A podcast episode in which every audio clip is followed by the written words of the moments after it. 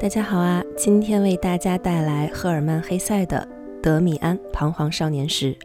正式开始之前呢，先跟大家道个歉啊，因为很多听友都会在评论区留言推荐各种书，说想听我讲，我也总是回复说好，好，好，有机会一定讲。但是呢，我都没讲。因为我看书很慢，忘得又很快。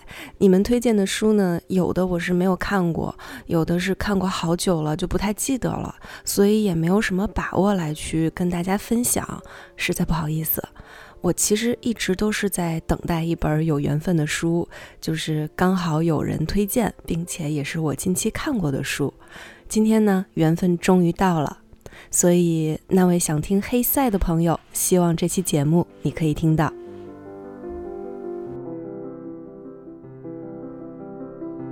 赫尔曼·黑塞，其实很多人都不陌生了。一九四六年诺贝尔文学奖得主，他的《荒原狼》呢，在二战后的美国曾掀起一股热潮，每一个离经叛道的年轻人都把哈里当成了偶像，甚至还有乐队直接就给自己起名字叫做《荒原狼》。在国内呢，他也是赫赫有名的。我感觉悉达多的影响力似乎是更大一些。毕竟，它其中的浓厚的佛教色彩，还有东方哲学底蕴，和我们的文化都会更为贴近一些。而且，悉达多的故事本身也比较简单，和我们认知的那种自我探索、自我成长之路的标准范式很像，就是标准的那种从看山是山、看山不是山，再到看山又是山的过程。而今天想聊的这本《德米安》，我原本以为它又是一本在轮下，不是说在轮下不好哈，在轮下中对于传统教育模式的批判，其实是很有时代意义的。只是我都三十多的人了，对于十来岁少年的烦恼，多少有些不感兴趣了。但是当我真的看完《德米安》之后，我才发现，它可太精彩了。它确实还是在描写少年成长的烦恼。不过呢，黑塞的每本书好像都这样，永远是少年，永远那么中二。这里的中二不是贬义词哈，我恰恰觉得中二是对于自我探寻最有热情，对自我塑造最最勇敢的年龄段。很多人在成年之后，迫于生活的压力，向内看的那双眼睛就蒙尘了，但黑塞不是。德米安这本书是他四十二岁的时候才出版的，但是在书中你仍能看见他是如此真挚、如此热忱地说：“我们都要找到真正的自己。”也难怪黑塞会被誉为德国浪漫派的最后一位骑士。黑塞的所有书，包括德米安，我都觉得是适合所有人去读的，因为它的门槛足够低，但是天花板足够高。门槛低呢，是因为黑塞的书文字都很浅、很流畅，人物也很少，人名也很短，不会像读俄国小说或者拉美小说那样，恨不得得要画一张族谱才能看明白。而且他的书情节也都很简单，开头也都很容易进入，故事本身没有什么好看不明白的。但是呢，要完全读懂黑塞的书，却需要很多很多的知识储备，包括宗教的、哲学的、心理学的，嗯，东方的、西方的都有，可以花很多心思去琢磨。这和黑塞本身的成长背景其实是有很大关系的。黑塞从小成长在一个传统的宗教家庭，外公呢是牧师，曾经在印度传教。黑塞的妈妈也是在印度出生的。黑塞虽然小时候没有在印度生活过，但是家里也是堆满了相关的书。家里的客人交流的内容呢，也都融合了东西方各种文化。黑塞在《魔术师的童年》这本书里面曾经回忆到，这幢房子里交错着许多世界的光芒，人们在这屋里祈祷和读圣经。研究和学习印度哲学，还演奏许多优美的音乐。这里有知道佛陀和老子的人，有来自许多不同国度的客人。这样美的家庭是我喜欢的，但是我希望的世界更美，我的梦想也更多。现实是从不充足的，魔术是必要的。这样成长起来的黑塞呢，按照家里的预期，以后也是要当牧师的。但是黑塞从小就很叛逆，当然这和他笔下的人物也都有些类似哈。黑塞十几岁的时候被送去宗教学校，但是他不乐意，他学不下去，就屡屡逃学，还闹自杀。黑塞呢，还被他的爸妈送去了精神病院。他在医院里给他的爸爸写了一封在那个年代非常大逆不道的信，有理有据地进行控诉。在信里呢，叫他的爸爸先生。黑塞长大之后做过许多工作，包括在工厂里当学徒，在书店里当店员等等。到了1904年的时候，黑塞发表了长篇小说《彼得·卡门青》，一举成名。黑塞本人呢，也是一名非常有名的反战作家。一战期间，已经从德国移居瑞士的黑塞，写了很多文章，抨击当时的德国军国主义和极端的爱国主义。他还出钱支援德国流亡者出版的刊物。所以呢，黑塞在当时的德国啊是非常不受欢迎的，有二十多家报刊都在围攻他，把他骂作卖国贼，称他是没有祖国的家伙，是信念流氓。一战期间呢，黑塞自己也过得很惨，他的父亲去世了，妻子罹患精神疾病，小儿子也病死了，黑塞自己呢也有一些精神方面的困扰。当时他还专门接受了荣格的徒弟为他做精神分析治疗，就是在这样内忧外患的背景下，黑塞写下了《德米安》，告诉我们，无论世界如何动荡，寻找自己的路才是最重要也最艰难的。其实，从黑塞的成长背景以及后来他接受精神分析的经历，我们都可以了解到，影响黑塞的文化来源其实是很丰富、很杂糅的，而且都偏向于对精神世界的探索。这也是为什么有的人读黑塞的时候就会觉得有些神秘、有些看不懂，甚至有点神神叨叨的。所以呢，我纠结了很久啊，还是决定在介绍德米安的故事之前，先简单铺垫一些背景知识，有助于更好的理解黑塞的文字。当然呢，如果你不想听这些理论，觉得太枯燥了，也可以去到详情页点击一下时间戳，跳过去，直接听后面的故事也是没问题的。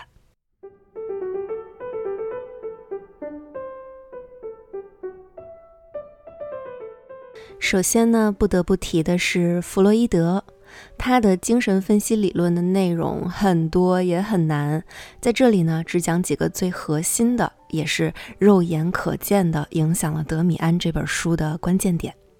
第一个就是潜意识。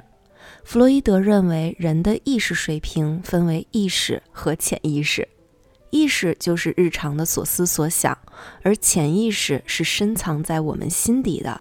我们通常都察觉不到的，但是又对我们的行为、情感有极大影响的一些隐性的记忆，比如说一个人小时候的很多经历，虽然长大之后不记得了，但其实都储存在潜意识中；又或者说，一个人如果受到了重大的创伤，这种创伤也会在潜意识里留下深深的印记。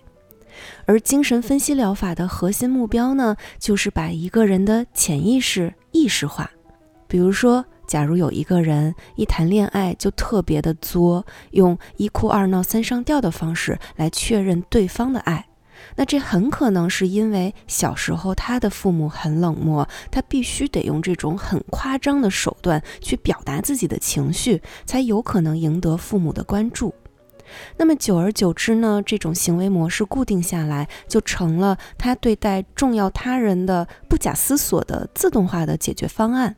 那精神分析呢，就会通过各种各样的方式和你一起去探索这种固定模式背后的原因，比如深藏在你的潜意识中的那些恐惧啊、委屈啊、无助啊等等，把这些内容都提到意识层面来。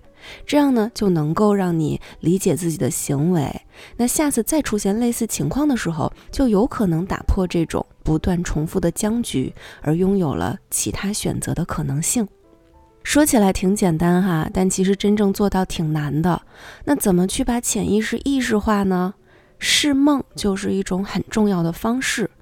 弗洛伊德认为呢，梦境是一个人潜意识的体现，它的主要功效就是满足那些在现实生活中未被满足的欲望，以及对那些不愿面对的真实的自我去进行防御。所以呢，后面在书中我们也会看到，黑塞写了非常多很有意思，也充满了隐喻的梦境。弗洛伊德还有一个很重要的人格结构理论，他认为呢，人有三个我：本我、自我、超我。本我呢，代表本能欲望，遵循快乐原则；超我呢，代表超越价值观、社会期望等等，遵循的是道德原则。而中间的自我遵循现实原则，在本我和超我之间进行协调，力图达到平衡。说白了就是两头受夹板气。荣格呢是弗洛伊德的学生，但是后来两个人理念不合，就分道扬镳了。其实弗洛伊德的学生很多，学生里大师级的人物也很多，可是基本上最后都背叛师门，自立门户了。这点很有意思啊，因为这个和弗洛伊德说的那种弑父情节也是不谋而合的。荣格在弗洛伊德的基础上呢，又提出了集体潜意识，这个很重要啊。这个意思是说，在个人的潜意识之下，还有一层更深的集体潜意识，是一种人类的集体记忆，最早可以追溯到先祖的图腾崇拜。这个理论挺玄的，说实话，我也不是特别的懂。我个人的粗浅理解就是，它像是一种人类生存几千年间不断习得的一种本能。可是呢，它和生物本能还不是一个意思，它更多的是精神层面的。比如，人类有追求权力的本能，有从众的本能，或者在成长过程中有弑父的本能等等。集体潜意识中有很多的原型，比如我们的人格特质中有个体特有的成分，也有来自人类共同体的、大家都共通的人格原型。比如说阿尼玛和阿尼姆斯。阿尼玛呢，是指一个男子身上具有少量的女性特征或是女性基因，那是在男子身上既不呈现也不消失的东西。可是它始终存在于男子身上，起着使其女性化的作用。而当男人爱上女人的时候，其实就是爱上了自己的阿尼玛在女人身上投射出来的形象。而反之呢，阿尼姆斯则是女人身上所具有的男子特性。是不是开始变得很玄啦？荣格确实就是很玄、很神秘主义的，但黑塞确实也是被他影响了很多。再来哈，就是尼采。尼采的很多思想呢都是非常有现代性的，对于存在主义、后现代主义也都有很深的影响。他最最振聋发聩的一句口号就是“上帝已死”。想要说明的问题呢，其实是当唯一的、绝对正确的上帝不存在之后，我们始终遵循的道德准则和价值观也将土崩瓦解。那么这个时候，人类的心灵将如何自处？于是呢，超人理论也就自然而然地诞生了。人必须要创造自己的道德、自己的价值体系，成为超人。而这种超人是跨越善恶之上的，是绝对自由的。好啦，理论解说完毕，下面讲故事。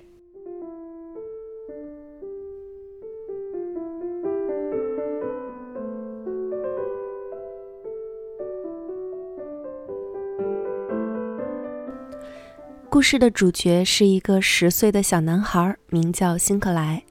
辛克莱呢，正在家乡的小镇上读着拉丁语学校。辛克莱从小就觉得，这个世界似乎由两个截然对立的部分组成。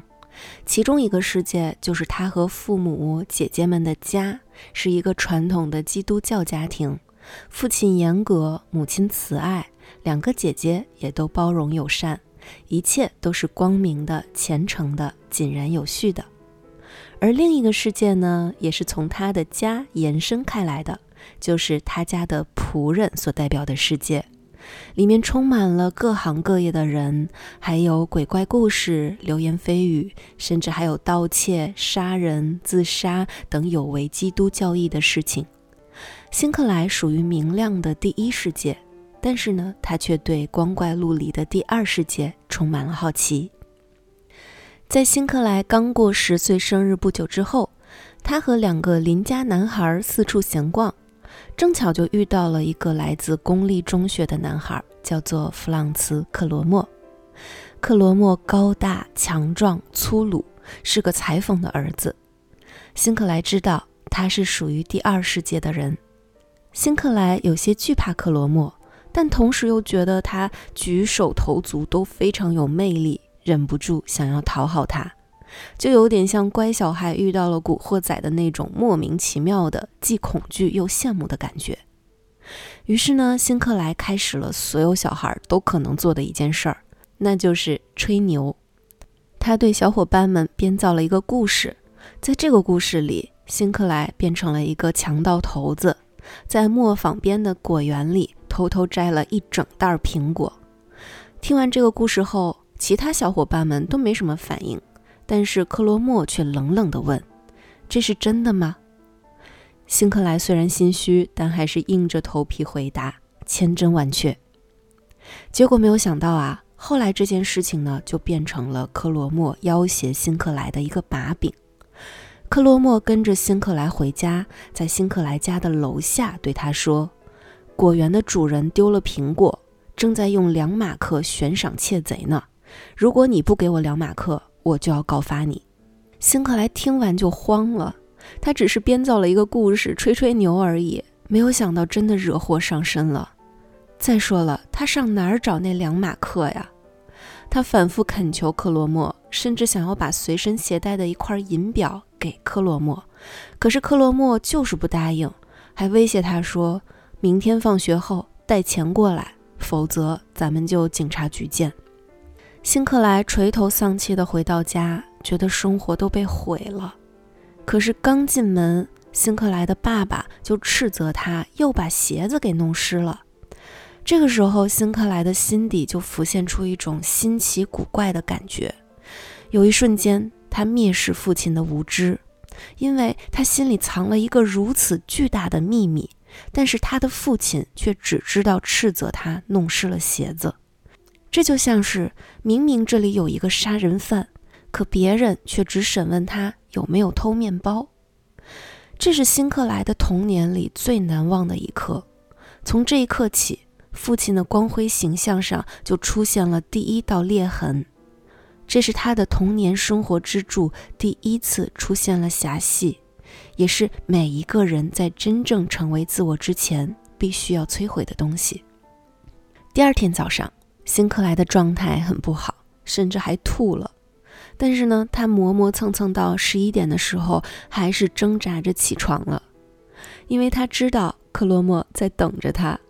辛克莱偷偷地去了母亲的卧室，从书桌里取出了存钱罐。这一下，他就变成了一个真正的小偷。可是呢，存钱罐里只有六十五分尼，也就是只有六毛五，这根本不够啊！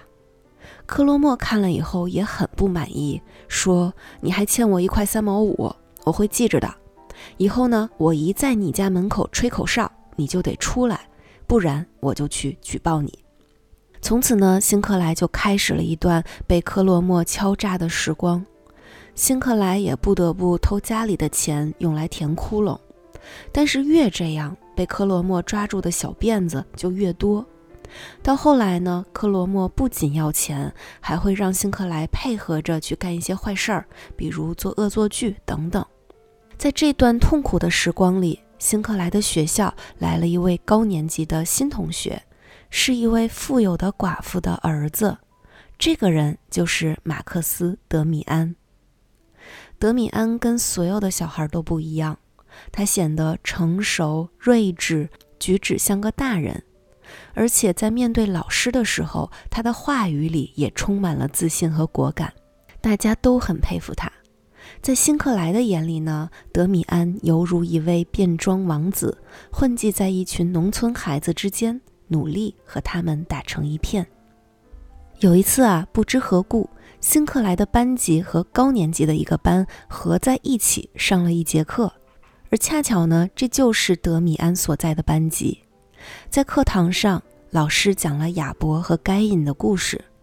辛克莱老早就知道这个故事了，所以他也没有认真听，就偷偷地盯着德米安发呆，觉得他的眼神里充满了智慧，又带有一丝挑衅。辛克莱忍不住地打量来打量去，说不上是喜欢还是讨厌。后来放学了，德米安主动上来邀请辛克莱一块儿走。辛克莱觉得受宠若惊，就赶忙答应了，然后大致描述了一下自己家的位置。没想到呢，德米安说：“我知道那栋房子，你家大门上挂着一个很奇特的雕塑，它叫雀鹰。”辛克莱觉得很惊讶，因为他自己从来没有认真观察过自家门口的大门，不知道那个有什么特别的。然后呢，德米安又说。你不觉得老师讲的该隐的故事有些奇怪吗？这里呢，先简单插播一下圣经里该隐的故事原貌。该隐和亚伯呢，都是夏娃的儿子。哥哥该隐种地，弟弟亚伯呢则牧羊。有一天，该隐拿地里的蔬菜和粮食献给耶和华，而亚伯则是献上了羊羔和羊脂油。耶和华看中了亚伯的礼物。没有看上该隐的礼物，该隐一气之下和亚伯在田间打了起来，然后呢就把亚伯给杀了。耶和华为了惩罚该隐，让土地不再为该隐效力。该隐对耶和华说：“你对我的惩罚太重了，你如今把我驱逐，我必流离飘荡在地上，凡遇见我的必杀我。”耶和华说：“绝不会这样的，凡杀该隐的。”必遭报七倍。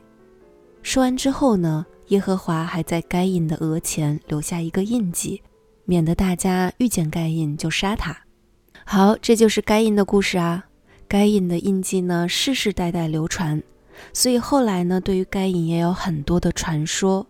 比如，有的人说该隐是吸血鬼的祖先，还有人说吉普赛人其实是该隐的后代等等。听到这里，你有没有发现？亚伯和该隐其实就是代表了光明和黑暗的两面，也是辛克莱从小就隐隐察觉到的两个世界。然而呢，德米安却对该隐的故事提出了质疑。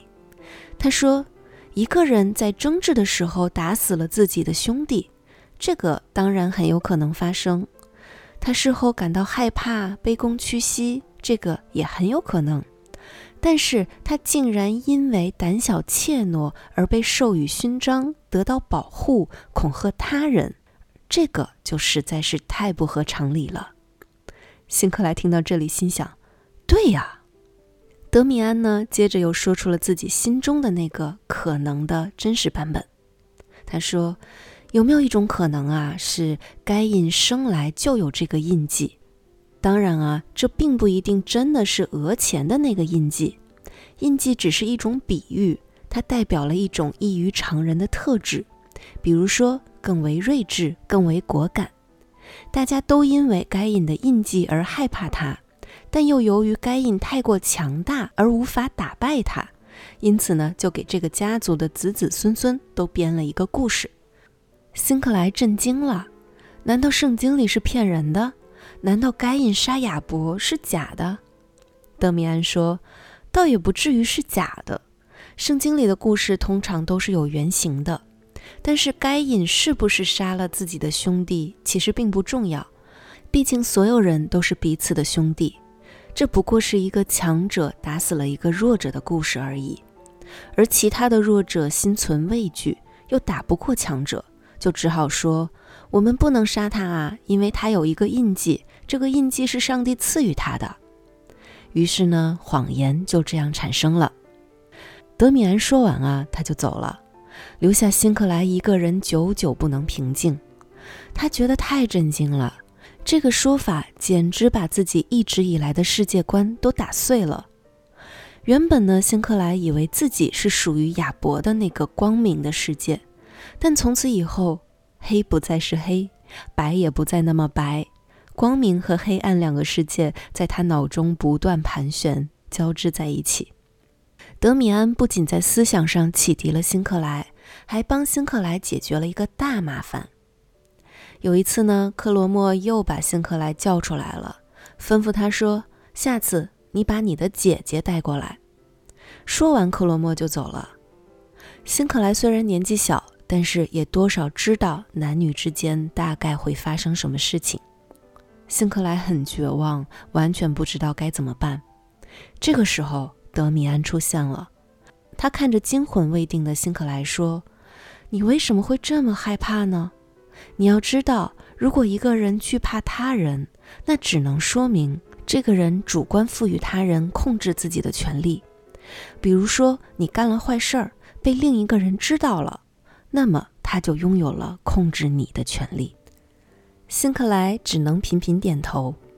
德米安说：“看来我猜对了。告诉我，刚才离开的那个男孩叫什么名字？”辛克莱低声回答。弗朗茨·克罗莫，德米安满意的点点头，寒暄几句之后，也就离开了。然而奇怪的是，从此之后，克罗莫的口号声消失了，他再也没有找过辛克莱的麻烦。而从此呢，辛克莱重新做回父母的乖孩子，重回那个属于亚伯的光明世界。但是呢，他并不感激德米安。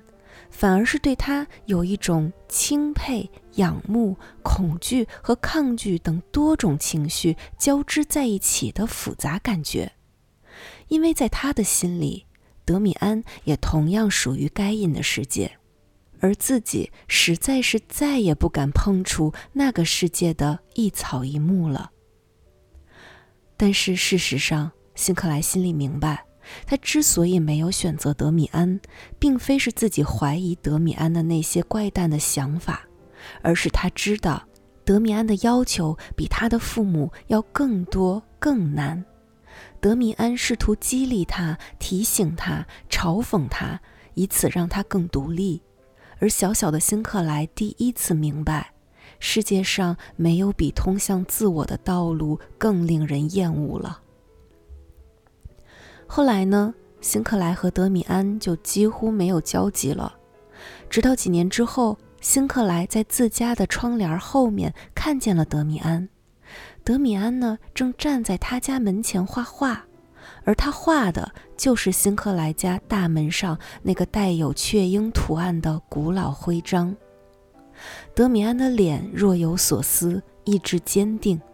有一瞬间。辛克莱觉得这张脸不是一张孩子的脸，而是一张男人的脸。不仅如此，还有其他的什么东西，就好像是其中还带有些女性面容的气质，既不属于男人，也不属于孩子，既不苍老，也不稚嫩，仿佛经历千年，永恒不朽，镌刻着异于我们时代的烙印。又过了几年。辛克莱和德米安的关系才有了进一步的进展。德米安没有按照习俗在适当的年纪去教会接受坚信礼。坚信礼呢，大概就是少年在正式成为教徒之前需要学习的一门课程。于是啊，小镇里面就流言四起，大家都说德米安是犹太人，是异教徒。后来呢，他的母亲终于下定决心，让他也参加了坚信礼。于是呢，辛克莱和德米安就又有了一起上课的机会。一开始呢，辛克莱还总躲着德米安，但有意思的是，德米安总有办法让老师让他换位子，而且每换一次座位都离辛克莱更近一点儿。没换几次，他就换到了辛克莱旁边。辛克莱终于忍不住了，问：“你是怎么做到的呀？”德米安回答说：“没有人能够按照自己的想法控制别人的思想，但我们只要仔细观察，就能准确说出他的想法或感受。而且，如果一个人把自己的全部精力和意志都集中在一件事情上，他们也就能达成目标，仅此而已。”这个回答呢？有一点点像所谓的吸引力法则哈，乍看没有什么逻辑，但是如果你把德米安说的话换一个角度看，就是我们如果把全部的精力和意志向内作用，努力观测自己的内心，那就能找到真正的自己，也能够达到自己想要达到的内心状态。当然了，辛克莱当时是没有听懂的，他就觉得德米安会读心术，会法术。但总之呢，辛克莱和德米安在时隔几年之后，终于又开始交往了。而德米安对于老师讲的圣经故事，也总是有自己独到的理解。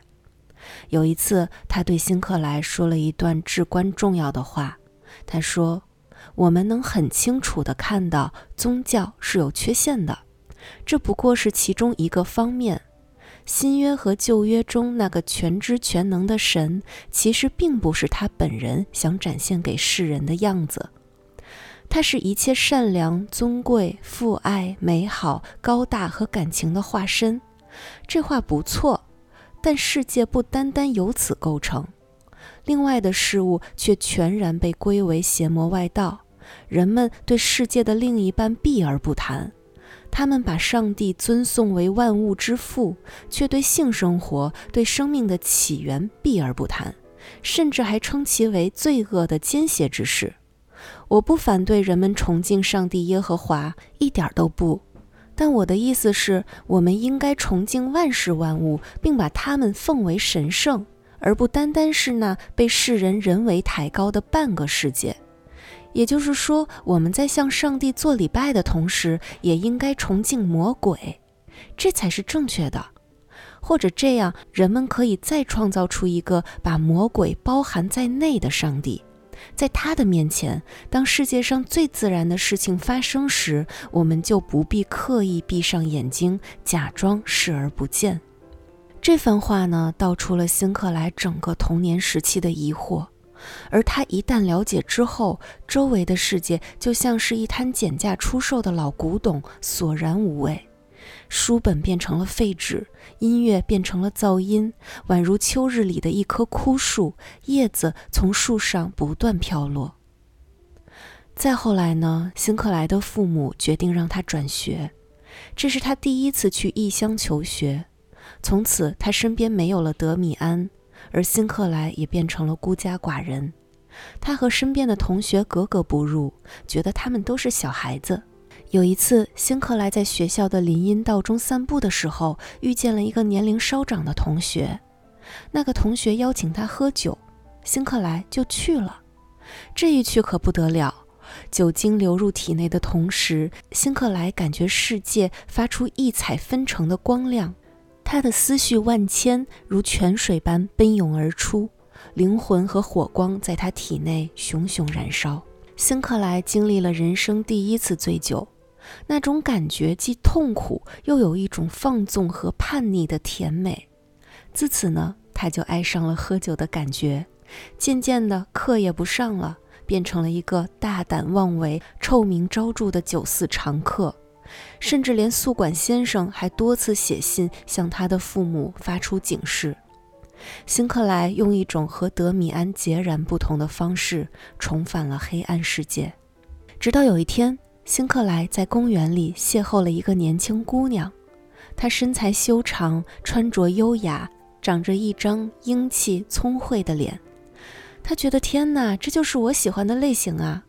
于是呢，辛克莱就给她起名字叫做贝亚特丽奇，也就是《神曲》里但丁的恋人。辛克莱自始至终都没有和贝亚特丽奇说过一句话。但他的形象却给辛克莱刻下了难以磨灭的印记。一夜之间，辛克莱戒掉了酗酒和浪荡的恶习，重新开始阅读，开始散步，并且开始画画。这段时光在辛克莱看来，是他自己用全心全意的努力，在那个支离破碎的生活废墟上建立起一个光明世界的过程。他虔诚地画画，希望能画出贝亚特丽奇的肖像。一开始他画的并不好，但他始终没有放弃。直到有一天，他几乎是在无意识的情况下完成了一幅肖像画。然而，这幅画并不是那个女孩的脸，它更像是一个少年的头像。似男似女，看不出年龄，意志坚强而又如梦似幻，呆滞僵硬而又栩栩如生。过了好几天，辛克莱才发现，这是德米安的脸啊！又过了一段时间，他产生了这样一种感觉：画上的人既不是贝亚特丽奇，也不是德米安，而是他自己。辛克莱开始思念德米安。这几年来，德米安一直杳无音信，只有偶然的一次，也是辛克莱总是喝酒的那段时间，他在大街上和德米安偶遇了。他邀请德米安一同去酒馆。德米安问他：“你经常来喝酒吗？”辛克莱说：“是啊，不然还能干嘛呢？其实酒馆里才是最有意思的。”德米安又说。难道一杯接着一杯的喝，这就是生活的真谛吗？你觉得，如果浮士德没日没夜的光顾酒馆，那会是什么样的情景？辛克莱应付道：“又不是每个人都会成为浮士德。”德米安呢，就也没有继续坚持，最后只是说：“我并不是故意要聊起这些让你不愉快的事情。顺便说一下，我们都不清楚你现在究竟为什么要酗酒。”在你的灵魂深处构成你生命的东西，应该知道，弄清楚这一点就好了。我们的内心有一样东西，它全知全能，每件事都比我们自己做得更好。很抱歉，我该回家了。想起这段往事呢，辛克莱就更加思念德米安了。当天晚上，他在梦里梦见了德米安和那枚雀鹰徽章，徽章的样子一直在变。德米安把它拿在手里，它有时小巧，颜色灰白；有时巨大无比，缤纷多彩。但德米安告诉他，那自始至终都是同一枚徽章。最后，德米安竟然强迫辛克莱吞下了那枚徽章。把它吞咽下去之后，辛克莱感到无比恐惧。那枚小鸟徽章竟然在他体内复活了。它填满了他的身体，在他体内吞噬着自己。辛克莱胆战心惊地爬了起来，顿时清醒。醒来后的辛克莱着手画了一幅画，就是那枚雀鹰徽章。雀鹰的半个身体蜷缩在一个深色球体里，仿佛是要从巨卵中孵化出来一样。他把这幅画寄给了德米安。几天之后，德米安以一种出人意料的方式回了信。在课间休息之后，辛克莱发现自己的书中夹着一张纸条。他只看了一眼就知道这张纸条是德米安给他的。纸条上面写着：“鸟儿奋力破壳而出，蛋就是世界。若要出生，就必须打破世界。鸟儿飞向神灵。”神灵的名字叫阿布拉克萨斯。简单说一下啊，阿布拉克萨斯呢是一位神性和魔性兼具的神灵，而这个神灵的形象也代表了辛克莱从小就感知到的光明和黑暗两个世界的融合，幸福和恐惧，圣洁和丑陋，人性和兽性，男人和女人，天使和魔鬼，一切都在这里融为一体。辛克莱对他充满渴望，也心怀敬畏。有那么两三回，辛克莱在穿越市区的路上，听到了小教堂里传来了管风琴的声音。这个演奏的声音特别好听，特别动人，而且还流露出一种独特的、不屈不挠的刚强意志。从那以后，辛克莱没事儿就会去听，直到有一次，他鼓起勇气和这位管风琴师搭讪。一开始呢，管风琴师还不太想理他，直到辛克莱说：“我喜欢你的这种音乐，让人觉得既在天堂又在地狱，非常特别，就像是一位既是神灵又是魔鬼的神。”管风琴师一听就惊了，忙问：“这个神叫什么名字？”辛克莱说：“我对他知之甚少，只知道他叫做阿布拉克萨斯。”管风琴师立刻就觉得这是一个同道中人啊，于是呢，他就邀请辛克莱去他家。他的家呢，住在一个古老的胡同里，有一个大房子，房间里全部都是书。琴师介绍说，这些都是我父亲的书，他是这个城市里有名的牧师，而我是他离经叛道的儿子。琴师叫做皮斯托留斯，他带着辛克莱观察壁炉里的火堆，一边观察一边自由联想。对，这就是他们奇特的交流方式哈。再后来呢，他们也讨论哲学，讨论宗教。皮斯托留斯说过一段非常荣格的话，他说：“我们总是把自己的个性界定得过于狭隘，我们只是把那些个体的区别、异类的认知视作我们的人格。但是我们的存在源自整个世界的存续，我们中的每个人都是如此。”就像是我们的体内都携带着世界发展的谱系，可以追溯回鱼类，甚至追溯回更久远的时候。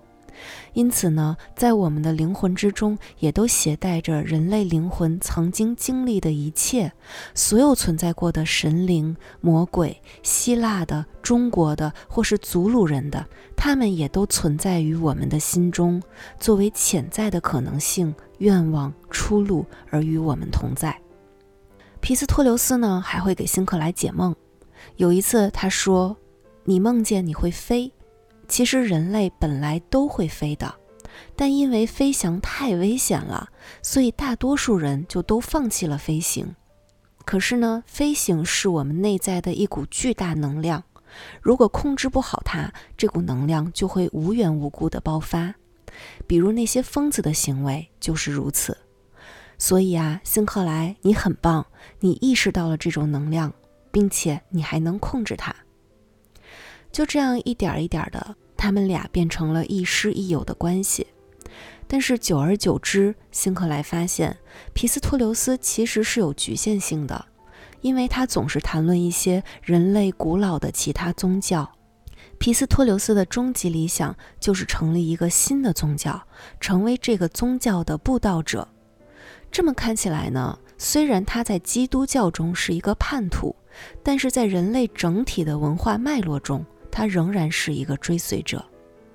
终于有一次啊，辛克莱没忍住，他对皮斯托留斯说：“不要再聊那些老掉牙的古老宗教故事了。你能给我说一个你做过的真正的梦吗？”这句话刺痛了皮斯托留斯，他沉默了许久之后，向火中添加了一些木柴，镇静地说：“你说的对，辛克莱，你是个聪明人。”我不会再用这些陈词滥调打扰你了。从此呢，辛克莱和皮斯托留斯分道扬镳。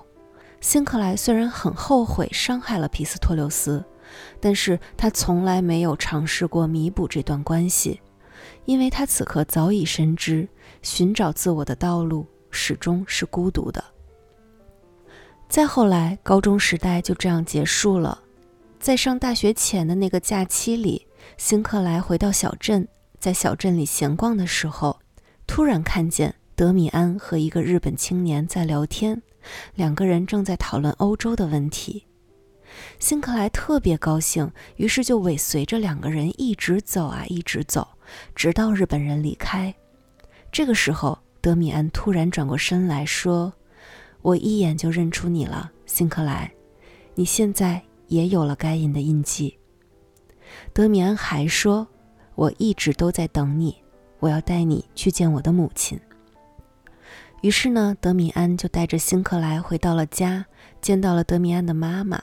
辛克莱惊奇地发现，之前他画的那幅雀鹰就摆在德米安家的客厅里，而令他更惊讶的是，德米安的妈妈和他曾经画的那幅梦中情人的肖像一模一样。德米安的妈妈自我介绍说：“你好，我叫夏娃夫人。”其实这里就很明显了，该隐是夏娃的长子嘛。那夏娃夫人，你可以说就是德米安的精神母亲。同时呢，按照恋母情节的说法，她又代表了辛克莱的爱欲对象。从此呢，辛克莱和德米安还有夏娃夫人就在这幢房子里度过了一个愉快的夏天。在这里，经常出入各式各样的人。有占星家，有卡巴拉主义者，有托尔斯泰的信徒，新教派信徒，印度教修习者等等。这些人在思想上并无共通之处，却都是被世人视作古怪、疯癫、危险的人。换句话说，他们也都是有着该隐印记的人。再后来呢，一战就爆发了，辛克莱和德米安都上了战场。辛克莱在一次激烈的战斗中负伤了。当他被抬到马厩的草垛中休息的时候，他发现躺在旁边的正是德米安。德米安在这里对辛克莱说了最后一番话。他说：“小辛克莱，听着，我必须得走了。你可能还会需要我来对付克罗莫或是其他人。当你在呼唤我的时候，我不会再这样冲动着骑着马或是坐着火车赶来了。”你必须去倾听心底的声音，然后你就会发现我就在你心里。你明白吗？还有，夏娃夫人说过，如果你情况不佳的话，让我将她给我的吻转交于你。闭上眼睛，辛克莱。说完之后，一个轻柔的吻落在辛克莱的唇上，从此德米安便消失了。